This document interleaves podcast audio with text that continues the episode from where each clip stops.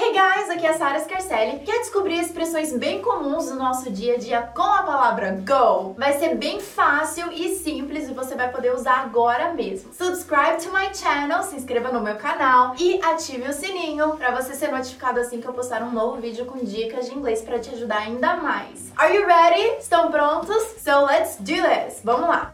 Palavra go, sozinho, geralmente significa ir. Eu quero te dar uma dica de pronúncia, tá? A gente tem ir, go, e a gente tem o go mesmo no futebol, que é go, com L no final. Então cuidado para não confundir. Go, sozinho, geralmente significa ir. Go, go, go! Mas e na expressão go along? Go along. Go along significa combinar, concordar. Então, por exemplo, ah, jaqueta combina com essa blusa? A gente vai usar go along. Does this jacket go along with this shirt? Ou, por exemplo, ah, essa jaqueta não combina com essa blusa. This jacket doesn't go along with the shirt. Go along.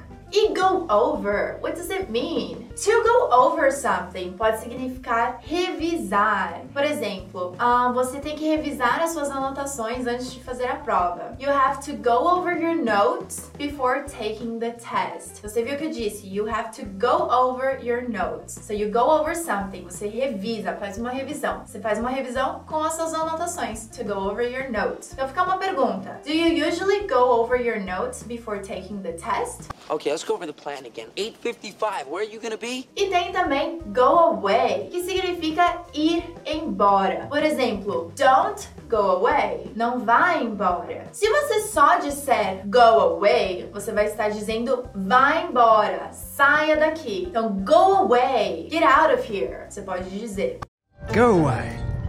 Go out significa sair, ou melhor, sair de casa. E normalmente quando você vai falar numa frase, o T pode até mesmo não ter mais esse som. Então, por exemplo, vamos sair esse final de semana? Let's go out this weekend. Você viu que eu não fiz o som do T. Let's go out this weekend. Você pode falar, mas geralmente nos Estados Unidos eles dizem sem o T. Claro que depende também da região. Então ficaria Let's go out this weekend. Ou nós vamos sair esse final de semana? We're going out this weekend.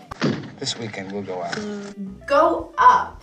Aqui tem uma dica, né? Porque up, né, pra cima. Então, go up significa subir ou aumentar. For example, Laura will go to the hospital if her blood pressure goes up. Então, se a pressão dela subir. If her blood pressure goes up.